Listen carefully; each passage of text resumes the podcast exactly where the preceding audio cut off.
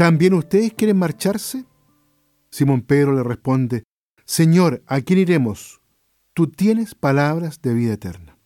Así concluye, queridos amigos, el Evangelio de este domingo, ahí en el capítulo 6, en el versículo del 60 al 69.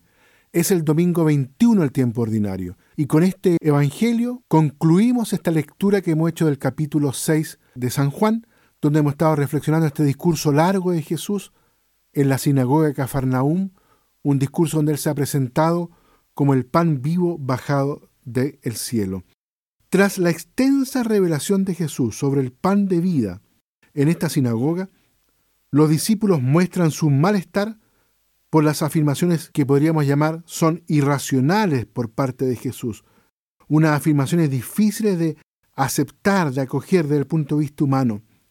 Jesús, frente al escándalo y la murmuración de sus discípulos, precisa que no hay que creer en Él solo después de contemplar su ascensión al cielo, porque eso significaría no aceptar su origen divino, algo carente de sentido, puesto que Él ha existido desde toda la eternidad, y por eso que afirma que Él viene del cielo.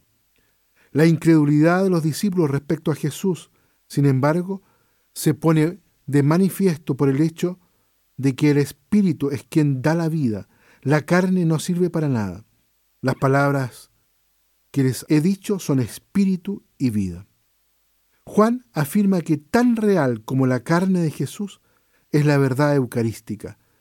Ambas son un don que tiene el mismo efecto, dar la vida al hombre.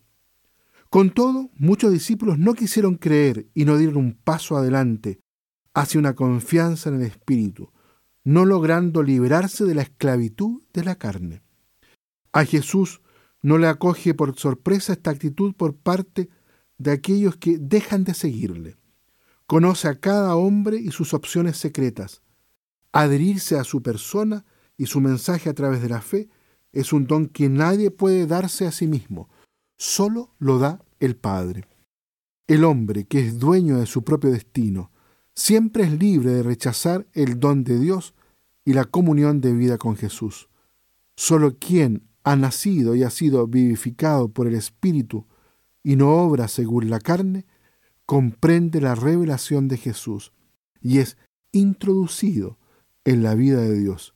Es a través de la fe como el discípulo debe acoger al Espíritu y al mismo Jesús, pan eucarístico, sacramento que comunica al Espíritu y transforma la carne. Esta lectura del Evangelio, queridos amigos, podríamos decir que casi también como un eco a la primera lectura, la de Josué, donde el mismo Josué, en esta asamblea ahí en Siquem, junto a todas las tribus de Israel, invita a todo el pueblo de Israel a tomar la opción por Jesús. Hemos llegado a un momento culmen. Hemos cruzado el Jordán. Hemos entrado en la tierra prometida. Ahora tenemos que hacer la opción por Dios. Por Yahvé, el Dios que los ha liberado. Acá en el Evangelio sucede algo similar. Es Jesús que ha invitado al seguimiento. Ha llegado el momento de la multiplicación de los panes. Les ha revelado Jesús lo que significa eso, ¿Quién es el pan vivo bajado del cielo? Ahora, por lo tanto, hay que tomar la opción.